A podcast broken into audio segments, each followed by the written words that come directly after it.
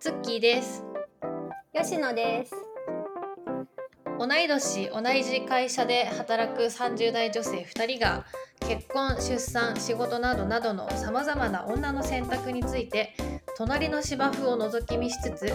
羨ましがったりがらなかったりするトークプログラム「隣の芝生はそうブルー」このポッドキャストは既婚子育て中の吉野ちゃんと既婚ディンクスかっこ仮のツッキーがお送りします。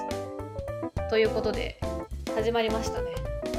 始まりました。エピソード1でございます。マンでございます。えっと私たち私が吉野です。えっと私たちはえっと同じ会社で働いてて、まあお互いこうライフステージが異なるんだよね。で私吉野の自己紹介しちゃいますと、まあ結婚しててで今ちょうど1歳の子供がいて、今年の4月からは職場復帰してワーママをやらせてもろもろています。はい、バタバタとした生活をしています。で、一方、ツッキーは、はい。はい。で自己紹介すると私ツッキーは結婚していて子供はいないんですけどまあ今後もまあちょっと子供をどうするか決めかねているところなんですけどまあ多分2人で夫婦2人でやっていくのかなみたいなにこう方向性で暮らしている人なんですけど吉野ちゃんとは同じ会社で働いていて2人とうもんサラリーマンっていう感じうんでございます。はい。なのでなどあってそんな私たちがね、お送りするねポッドキャスト「隣の芝生はそうブルー」なんですけれども今日のテーマは「コアリディンクスお互いが羨ましい瞬間」ということでお送りしていきたいと思います。初回からなかなか重めのテーマでございます。そうだね。なんか、あえて喋んないよね。に 会話の中では。そうなんだよね。あえてこそうお互いお子さんいる方なんだっていう方と子供いませんっていう方でなんだろうお互いあなたのここが羨ましいみたいなのってねまあ面と向かっては言わないよね。それぞれの裏垢で喋ることかもしれないね。そう。あとはなんかこう、愚痴みたいな、もううちはこんなに大変で、こんなにやばいんだよ、みたいな不幸自慢みたいな感じのことは、どうしても言っちゃうよね。っていう。あとなんかねここがいいここが楽しいんだよみたいなのをお互いに言っちゃうとなんかマウンティングみたいになりかねないからうん。あえて言わないみたいなことはあるかもね。だから不幸自慢みたいになるのかもしれないよね。そうなんか謙遜しちゃうから過剰に。いやー、自慢はね、しづら、し、しちゃってんのかもしれないけど、なんか、うんうんうん。こういう自慢にならないようにみたいな感じでそうさそうなんかすごい過剰に謙遜しちゃうよね。いやなんかうちなんか子供もいないですしなんか楽なもんですよみたいな、うん。なんかちょっとへりくだっちゃうなって思ったりする。うちなんか子供いてもうわけわかんなくなってるし生活もめちゃくちゃですよって言っちゃうよね どうしても。確かに羨ましい瞬間みたいな視点で話すのは結構新鮮かなと思って今回このテーマを、はい、選びました。なんかあります実際。る？羨ましい。えどっちから言う？ツッキーからお願いします。えーまあ、私そのツッキーは子供がいないんですけどうん。子供が生まれた人にしか見えない景色というかなんか絶対自分が知らない感情を知っているなみたいなのがなんか眩しくて、まあ、私はこのままだと一生知り得ないことをこの人は知っているんだみたいなのがすごい概念的だけど羨ましいなっていうのがあってなんか例えばなんだけどなんか映画とかドラマとかを見るときに、私はずっとそのまだ子供のキャラクターの方に感情移入するのね。なんかその あこういう親うざいよねとか、うん。私も子供の頃こう思ってたわみたいなこととかなんか子供の方のキャラクターのことばっかり考えちゃう。でも子供生まれた人は絶対その絶対かわかんないけど親側の視点で見ちゃうっていう風に聞くからなんかそこが見ちゃうかあなんか私より視点全然違うんだ私より視点が広いというか深いというかそこがなんか人として広がりがあるんだろうなみたいなのが羨ましいかな。なるほどね。でも確かに最近見たえだってさ「映画でライオンキング」とかさ「ライオンキング」とか絶対さ あのお父さんの方で見るでしょ？そうかも。そうだし、最近見た、これネタバレになるから何も喋れないんですけど、最近見た映画で完全に私、母親側の気持ちで見ちゃってたえあれ？わ。宮崎駿？宮崎駿？でもほら、もうその時点でネタバレじゃないですか。いいかあれ私も見たんだけど私も見たよ。見たよ。見たよ。見たけどあれ全然母親の気持ちで見れなかった。でも全然ななんだこいつって思った。母親っぽい人のこと。なるほどね。私は、だ大丈夫。多分これこれが配信される頃はネタバレも多少緩和されてるから、寛容多分大丈夫。な。寛容になってる。じゃあ見てない方いたら、すいません、あの、ここら辺で止めてもいいかも。あ、でも、えぐいネタバレはしないけど。そうだ見見た後にそうだ見た後に見た後に、ぜひ。聞いてください。いや、私えは、あれ見てさ母親に感情移入すんの、私は、えっ、と、いい母親に、あの、えっ、と、お姉さん側の母親に感情移入した。はいはいはいはいはいはいはいはい。マジで？すげえな、それ。私わかんないもんだって。え、待って、誰に何を感情移入した？何もしなかったの？え、真人くん、真人くん。え、あ、でも、なんかその真人くんも、なんだかよくわかんねえなみたいなところはあったけど、うんうんうん。どっちかといえばそりゃ真人くんの方だよね。あ、私、真人くん、こんな可愛い息子、こんな可愛い息子っていう視点でしか見れなかったかもマしれない。ジか 衝撃の事実が今。すもう衝撃私はなんかそのあこんな父親嫌だなとかうわこのママ母最悪とかうわ転校まママ母？転校していってこの感じ嫌だなみたいなのとか自分の子供の頃とちょっと照らし合わせたりとかなるほどね。で、ママ母がなんかこう段差とか降りてんのばっか気になっちゃって。え何？そのお前も持つなよ妊婦だとか。からってこと？そうそうそう。うわー全然もうなんかね見えてるものが違いすぎるいやー、違うね。だから視点別の作品じゃんもうすげえな広がるとか、へなんか、こう、子供の視点になるとかは確かにあるね。なんかもちろんさ、視点広がった方がいいっちゃいいのかもしれないけど、でも別にそれが全てではないんだけどね。なんか、うんうん。まあ、なるほどね。全然違いいました。衝撃だわ。えでもさなんだろう。自分だってさこううん、子供だった頃はあるわけじゃないですか、うん。子供を産んでないかったことがあるわけだから、真人くんの方に感情移入することもさ不可能じゃないのではっていうふうに思うんだけど、そっちはもう何？忘れちゃうってこと？なんか忘れちゃうというよりは、なんか自分の生活によりこうリンクしてる方が、なんかこう、え瞬時に感情移入できちゃうか、そっからなんかそっちに引っ張られるって感じなのかな。でも、なんか、私はすごくこう今1歳の子供を見るのに必死だからそうなってるだけで、例えばこう15歳ぐらいになったりしたら意外とこう 息子が15歳とかになったらなんかちょっと落ち着いてきて親の視点もあるし、うん子供の頃の視点もあるしっていう風になるのかその頃には完全に親に乗っ取られてるのかどっちなんだろうね。あーあとはねその子供が思春期になった親の気持ちになってるのかもしれないしねもしかしたらね。そっかほやほやしでもさどっちにしろ何かしらうこう視点がさ変化していくわけじゃんか。うんうんうん、私は多分このまま変化していくね。そうだよね私多分このまま行くとずっと真人くん側なのよ み見方が。めちゃめちゃいいけどね、それ。それがそうなんかいい部分もあるのかもしれないけどなんかに人間としてこれでいいのか成熟してないけどこれでいいのかうんみたいななんか焦りなのかわかんないけど、なんかある？それって、なんか私ももし子供いなかったりしたらなんかそう思うかもって思った。でも人ってなんかどこかの瞬間でこ超えるのかな？そう。なんかこう全てを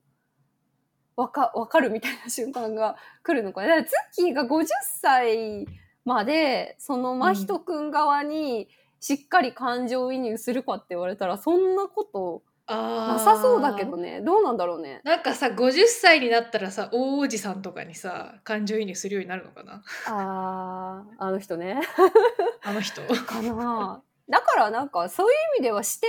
はそれおのおののタイミングでなんか変わっていきそうだけどでもまあ確かに。ね。でも母親の気持ちをさ分かることって多分母親にならないと分かんないじゃん、ん。あのねわわかんないってことはないけど確かに母親になってなんかもう言葉では言い表せないわけわかんない状態には確かになってなってるなんかそのなんかその母言葉ではそう言葉では言い表せないわけわかんない感情を知ってるんだこの人はっていうので謎の劣等感が生まれるなるほどね。すごい。なるそこほどね。かな私は。羨ましい瞬間。子供がいる人が羨ましい瞬間。え逆にある吉野ちゃん。そう、私何かなって思って、やっぱ一番思ったのは、こう、フットワークであったりとか、なんかこう、うん。旅行に行くフットワークとか、なんかフラッと遊びに行くフットワークとか、なんかこう、そういうものがなくなっちゃったのが、すごくこう、寂しいなっていうのがあって、まあそれはすごく羨ましいなって思うことかもしれない。なんか羨ましいって思わないようにしてたけど、全然羨ましいことあるって聞かれたら、なんかす、いや、パッとそれが一番に思い浮かんだね。あうん羨ましいって思わないようにしてたの？うーん。なんか、だって自分で選んだじゃんみたいな、そんなこと分かってたじゃんみたいな気持ち人のがあって。こと羨ましがるんだったら選ぶなよみたいなそういうそうだね。だってその道も私選べたわけじゃん。夫婦二人で生きていくっていう道もぜ選べたのに選ばなかったから、だ例えばツッキーがなんか昨日まで旅行してたんだけど、あのインスタで、うんあそうインスタにバカスカ上げてたね。そうそうそうそう。でも、いやー、ツッキーに対して、京京都旅行してたね、いいな、羨ましいなって、これだけ言われたらさ、なんかさ、はあって感じしない？おう。な、なんていうのかな？そあえー、でも言われたとしたらあうん。そうだよね。お子さんいるとフラッと夫婦で2人で旅まあ行とか難しいもんな。そりゃそうだよな。大変だよなみたいな風に思そううだよ、かもしれない。うんそう、そう。まあ、ほんとまさにそうなんだけど、でもなんか私的には、なんかこう、でも、えら、自分が産んだ、自分の意思で産んだんだから、そこはもう、なんかこう、まあ、羨ましいみたいな、こう、表現は、なんか、羨ましいねって相手に言うのは、なんかちょっとこう、し失礼ではないな。なんか、乱暴だなって思って、あんま思わないようにしてた。そんな風に思うんだあ、でもすごい全然言語で言語化できてないかもしれない、これ。えでも逆にだから私はその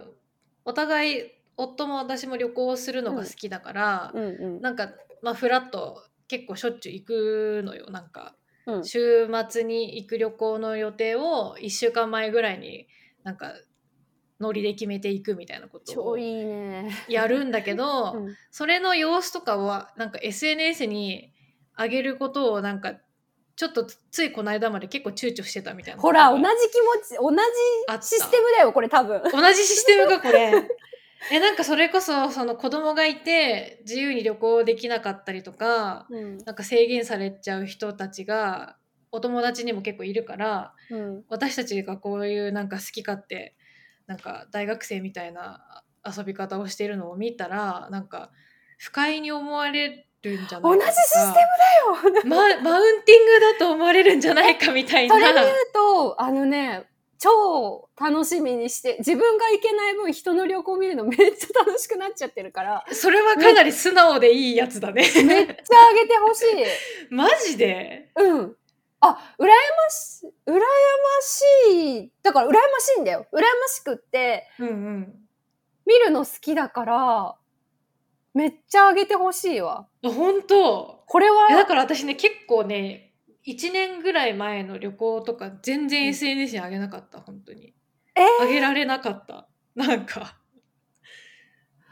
そうこれはなんか多分ね子供がいて旅行にあんまり行けなくなっちゃった人に対してマウンティングになっちゃうかなみたいなのも嫌だったしうん、結婚したいけどできないっていう友達が、なんか私がその旅行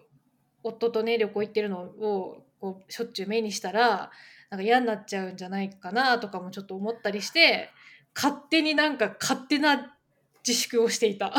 時期があった。でもそういうのってあるよね。あるよね。めっあじゃあこれ同じシステムなんだね。同じお互い私も子供可愛いっていうインスタストーリーよりもうんこんな子供の大変なことがあったっていうインスタストーリーの方が多分ちょっと上げ上げやすいし上げちゃう。わーマジかーえじゃあさ本当はさ私が本当は私が目にしてるインスタのストーリーよりもうん。楽しい要素とか嬉しい要素の方がうん。実際は多いってことでしょ？多いです。そうだよね。私のインスタストーリーはだいたい子供が入院したとか 子供が風邪ひいたとか、あと夫にこんなこと言われて飛び蹴りしそうになったとかそういう話ばっかあげてそうそうだから吉野ちゃんは日々大変そうなんだな。一方私はなんかこんな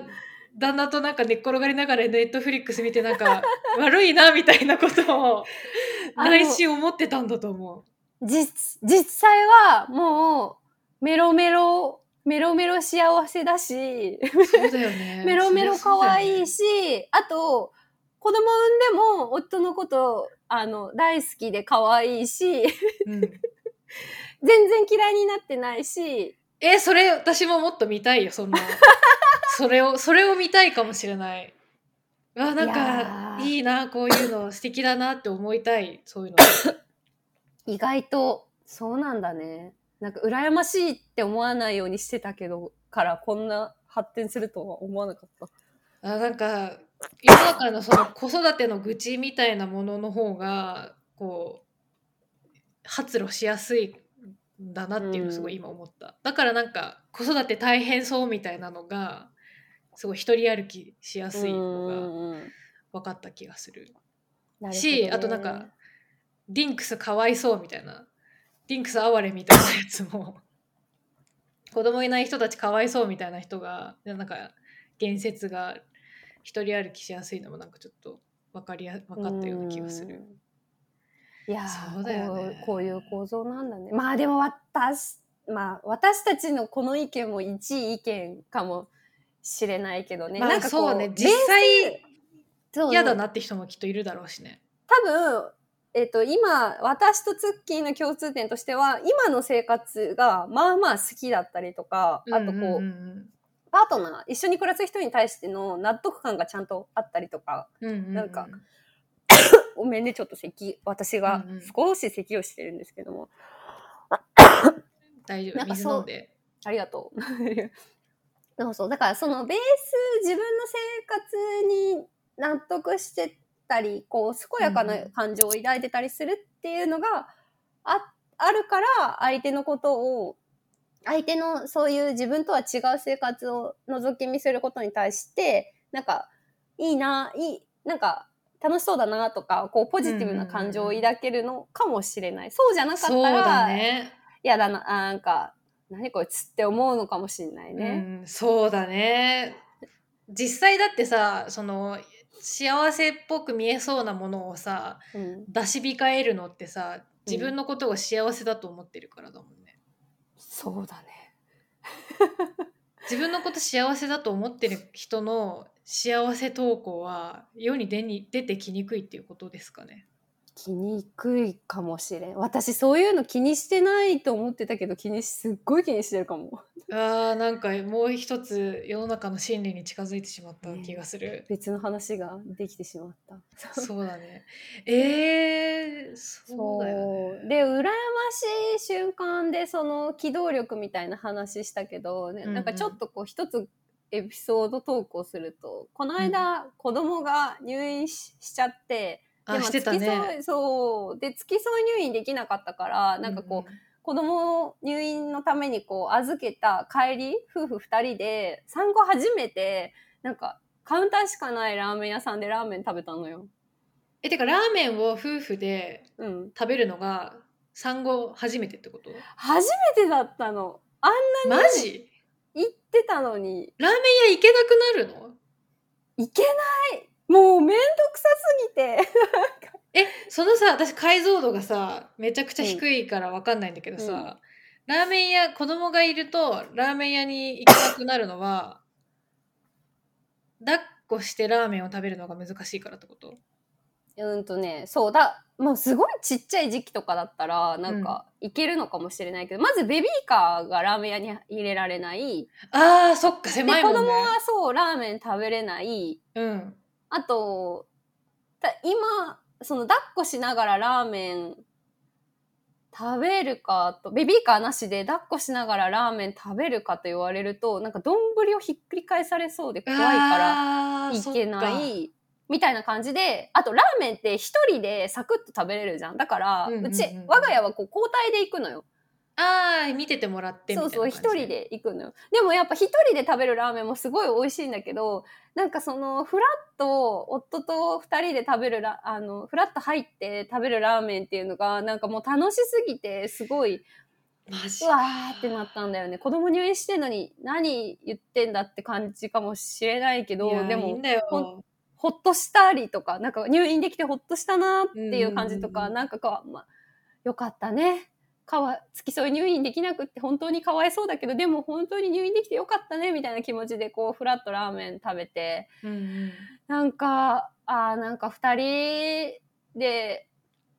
こういうことをしてたのも楽しかったなって思って、すごい、あー、思い出したんだね、そのほろりとしてしまったよ頃をね。ね。そう。だからまあ、なんかそういうことがどんどんできなくなっちゃったり。だから頑張ればラーメン屋さん行けんのかもしれないけど、うんうん。なんか行かなくなっちゃって、で、っていうのは結構こう、なんかなって思ってるところではあって、まあ旅行とか、なんかこう、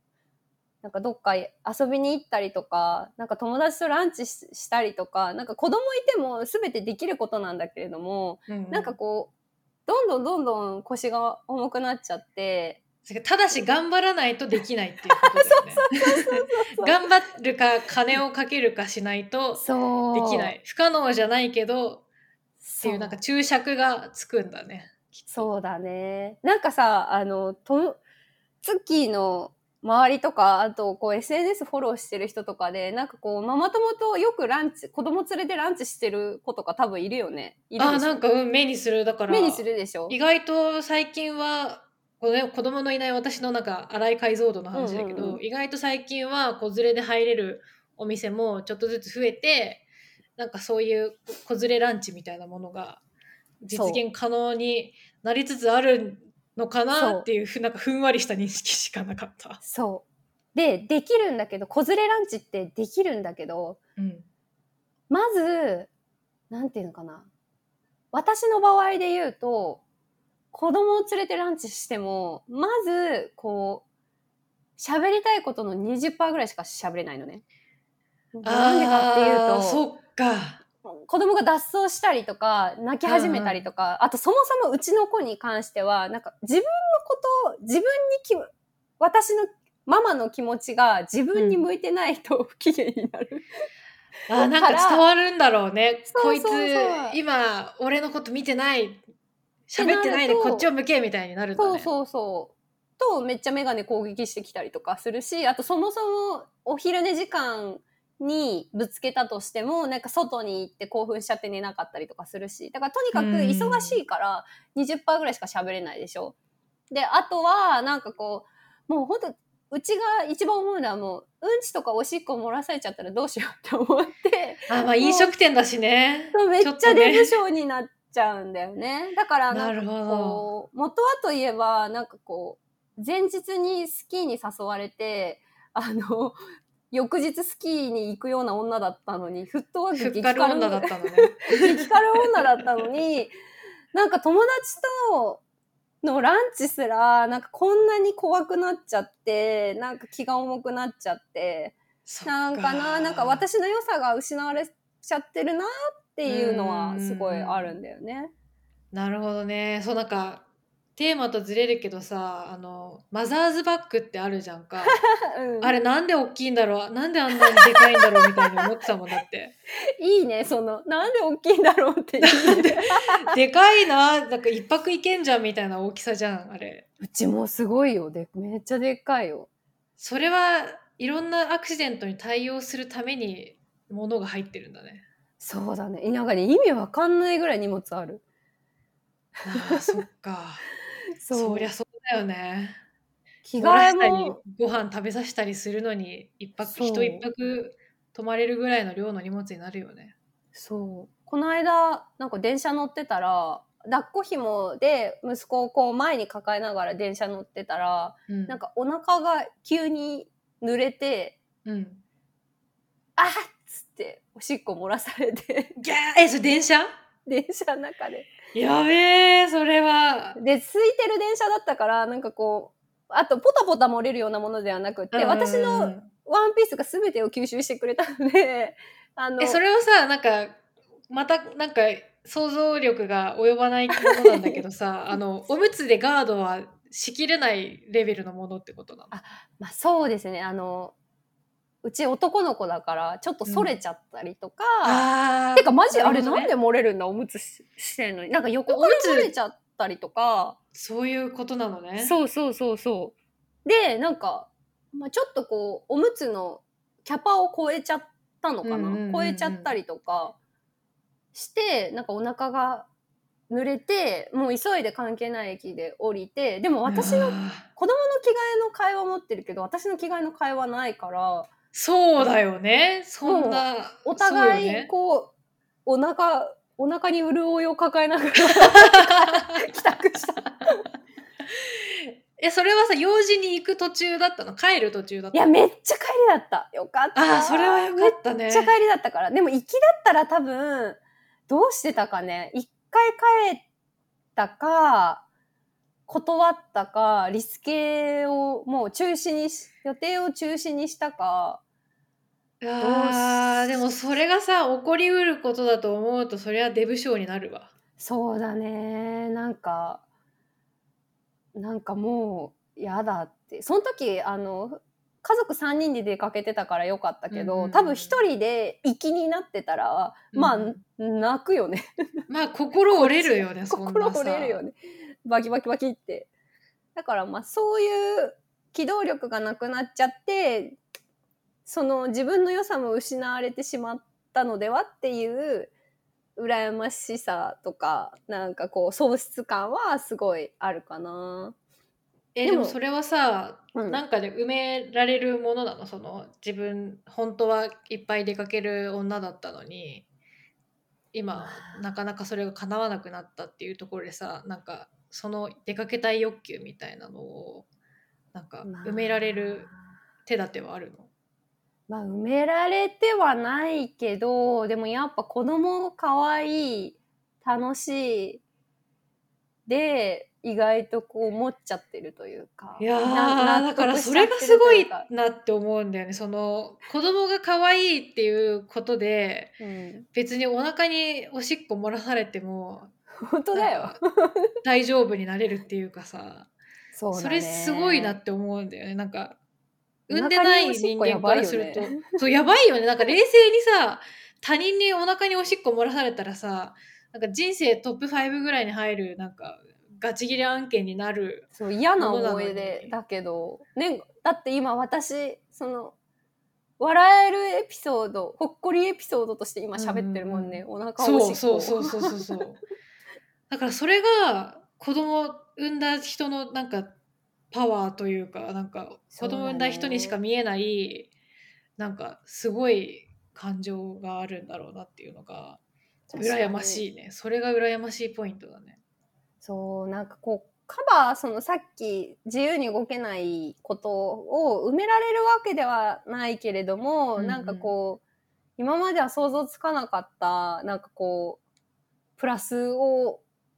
得てる気分になっててまあなんとか生活精神を保ってるみたいなところは確かにん。あんのかもしれないね。いやーでもそうね。まあでもその子供が可愛いならあれもこれも耐えられるでしょっていうふなんかこう、うん。免罪符みたいにされるのはね絶対違うけどね。そうまあねむずく難しい裏表なんだよねだから。絶対さ 何か得られてるとんでもないなんかうん。感情というかすごい大きい強い感情みたいなのはあるし、それにすごいパワーをもらえるんだろうけど、うん。なんかそれがこう印籠なんか水戸黄門の印籠みたいな感じで、うん。はいこれがあるから母親全部何でも耐えられるよねはまた違うよね。そうだね。なんかなんか SNS とかでなんかこう別に自分が浴びてるわけじゃない子連れに対する批判とか見るとなんかこうんヒュンってしちゃうみたいなの、あってーなんかねそういうことじゃないのにね気にしな気にしなくていいというかそのわきまえればでも子供なんてさうるさいもんだしさなんかこう、うん。しっちゃかめっちゃかなもんだしさでもしょうがないなって思いつつ人様に迷惑をかけないようにはするけどでもいやかけるかけて叱るべきじゃないって私は思うけどね。そんななん普通でしょ。子供なんだからって思うけど。そう言ってくれるとありがたいがそうなんかでもなんか難しい。本当に本当にさ子供持ってる子供連れの人にそんななんか心ない批判を浴びせる人ってリアルでどれぐらいいるんだろうって私はなんかあ懐疑的に思っちゃう気はする。なんかね私はね意外と妊娠妊婦期間も子供ができてからもなんかこう町のおばさんに怒られたりとか、なんかじじいにぶつかられたりとかすること なくって本当にまあもしかしたら私のなんかこう服装が強いとか そういうのは理由として寄せつけない系なんかのね。若干のこうそういうのはあるのかもしれないけどなんかもう優しい人たちばっかりで悔しい思いをすることもほぼないし、うんうんなんかね来れてるんだよねなんか幸いなことに。なんえなんかこう動画とかでこうぶつかりおじさんみたいなのをなんかうんネット上に上がってる動画とかで見るから本当にいるんだろうなって思うけど、うんなんかあのスープストックのさ、はいはいはい子連れの客が入ることによって独身女のご飯食べれる場所が減るだろうみたいななんか謎の炎上あったじゃんか。あれびっくりあれとかなんか本当にそれ叩いてる人って本当に子供がいなくてずっとスープストック使ってた人だなのかっていうとなんかそうじゃないような感じがしたんだよね。そうだねあれ何？なんか意味わかんなすぎてなんか理解しできなかった最後まで理解できなかったんだけどいやあんなのさ作られた対立構造じゃないって私は思ったけどいやそうだね。いる実際え私の観測範囲がお花畑なの？みたいな。いやまあそれもなんかこう本当にちょっとなんか誇張されてるなって私は思ったわけ。そうだよねうん。なんかでもそうなんか意外とこうリアルで言われたりとかはしなくって、うんうんうん。なんかこの間ちょっと笑ったのはなんかこう子供をベビーカーで連れててであのなんかこう日よけみたいなやつを完全にし閉めてて赤ちゃん見えないようにしてたのね、そしたらなんかおばあちゃんがすごいウィスパーボイスにしようと頑張ってるけどめっちゃでかい声で「寝てるの?」って言って 寝てるよ。寝てるから。大丈夫だから寝てるから。寝てるけどなんかもう話しかけるの我慢できなかったんだなと思って。別にまあ息子起きなかったんだけど、うんうん。なんかもう笑っちゃってなんかもう見たい見たいんだけど寝てるの？みたいな。なんか なんか可愛くておばあちゃん。可愛いねそれははほっこりエピソード、うん、なんかどちらかというとなんかすごくこう息子可愛い可愛いって言ってくれたりあとすごいこう、か怖い顔したおじさんがなんか私の目を盗んで息子に微笑みかけてる。なんかそういうことの方がどっちかっていうと多いかな。やっぱそうだよね。なんか私はねダメなひ大人というかダメな態度を取る人が全くいないっていうふうに思うわけじゃないけど、うん、うんなんかそのネガティブなエピソードの方がさネット上とかではこう注目そうだね。を集めやすいし、あとなんか最初に話したみたいなさうん。ポジティブなこととか幸せエピソードみたいなのってなんかネガティブな愚痴より投稿しにくいみたいなのあるから、やっぱなんかネットだけ見てるとネガティブなことの方がなんかいっぱいあるような気がしてなんか世の中は地獄だみたいな感じにもん。思っちゃいやすいんだろうなっていうのすごい思った今。まあ最初話したようになんかね幸せ幸せ自慢みたいなものをこう不特定多数の人に言ったりとかさ、まあ仲いい友達にもなんかこう頻繁に言ったりとかってねなかなかしないのかもね。でもそう私はすごい子供生まれてからなんかみんな優しいなって思うし、うんうんうんうん。あとなんかこう私の息子私の息子だから可愛いのかと思ってたけどこう周りの人もなんかこうちゃんと小さい生き物に対してこう敬意をリスペクトがなんか偉いねっていう、なんか元気で偉いねいいねっていうリスペクトが思って接してくれる人がたくさんいるなと思ってなんかなんか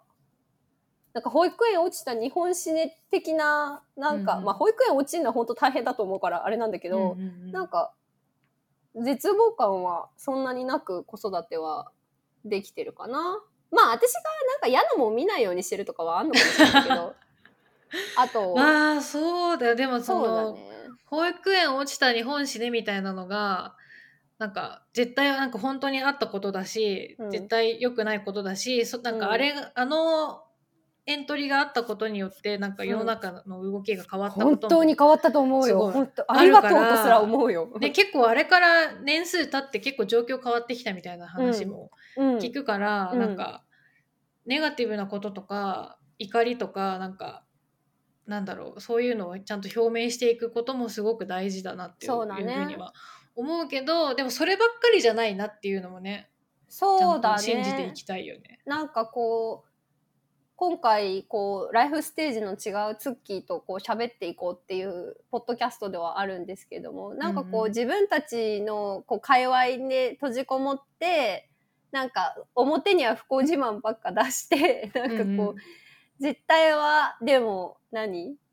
幸せによろしくやってるみたいななんか こそこそ幸せにやってるみたいな感じじゃなくってまあもううんうん。うちはこうなんだよっていう風にこうフラットに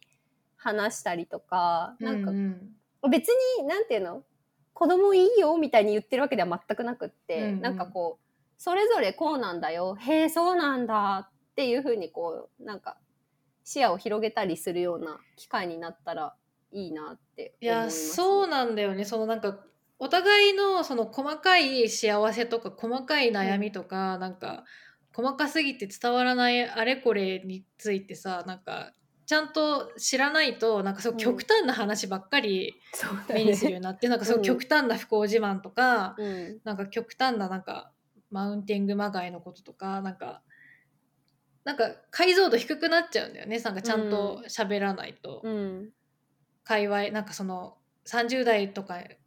超えてくるとうん。子供がいる人はいる人同士で喋るようになるしいない人はいない人同士でなんか細かいことを共有するようになるからなんか全然わからなくなるんだよね。そのなんかおむつではカバーしきれない おもらしがあるんだみたいなこととかさ。ラーメン屋行けなくなるんだみたいな、そのなんかうん。なんでラーメン屋に行けなくなるのかとかもさ分からないとさこう配慮できなくなるそうだね。知らないとね優しくできないから。だってなんかなんでベビーカーが必要でおんぶしてで歩けばいいだろうみたいなこと言ってる人ってさ知らないからじゃん実際多分。そうそうだね。ベビーカーーの性能がなんか進化してるからみたいな話とかさ。あと子供が1 0キロあるってこと多分し考えない知らないと思うよ。知らない人おい10キロだぞもいっぱいいると思う感じだよね。背負って歩けんのかみたいなね、うん。背負って一日歩けるのかって考えると歩けないからね。そうだかららなんかいろんな属性とかをでなんか区切りすぎないでなんかお互い実際なんか最近はこんな感じだよっていう風にさ、なんか喋っていくのがすごくいいんだろうなって思ってね始めたんだよね、このポッドキャストをね。なので隣の芝生をねなんか隣の芝生はソーブルーっていう名前でやってるけど、隣の芝生をなんか隣から眺めてるだけだとすごい真っ青に見えるんだと思うんだけど、こううん。隣の芝生にこうちょっとお邪魔しますっつって入ってってちょっとなんかよく細かいところを見せてもらうと絶対お互いあらがすごいあるのよ。なんかあこの辺 そうだね。芝が剥げてるなとか 意外と雑草生えてるなとか、うんそういうふうに思えてまあどこんちもそんなもんだよねみたいななんかうんいいことも悪いこともあるよねっていうふうに思えるようになるとさなんかお互いにとっていい気がするんだよね。なんか優しくもできるし、うんなんかこうねや優しくできたりリスペクトできたりなんかこういい関係性になれる気がするよね。うんうんうんそうなの。眺めて遠くから眺めてるだけだとなんかけって思っちゃうようなところそうをなんか酸っぱいぶどうみたいにさ なっちゃうんだよね、うん。どうせあいつらはああだからみたいななんかすごうんい雑なくくり方をして、雑になんか羨ましがったりしちゃうからいやもっとね細かい話をしていきたいよね。そうだね。なんかそういう感じで毎週こうテーマを持って今後とも話せたらいいなと思っていますのではいよろしくお願いします。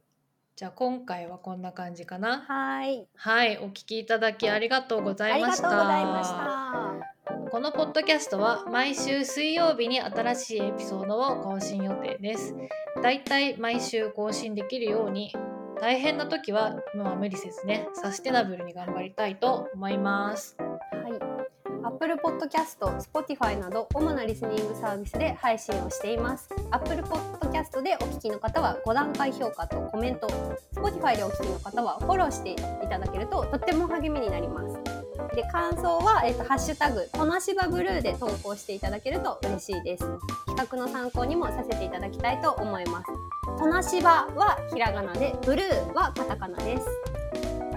このポッドキャストの Twitter、Instagram アカウントもありますので隣の芝生はソーブルーで検索してぜひフォローをよろしくお願いします。それではまた来週バイバーイバイバイ。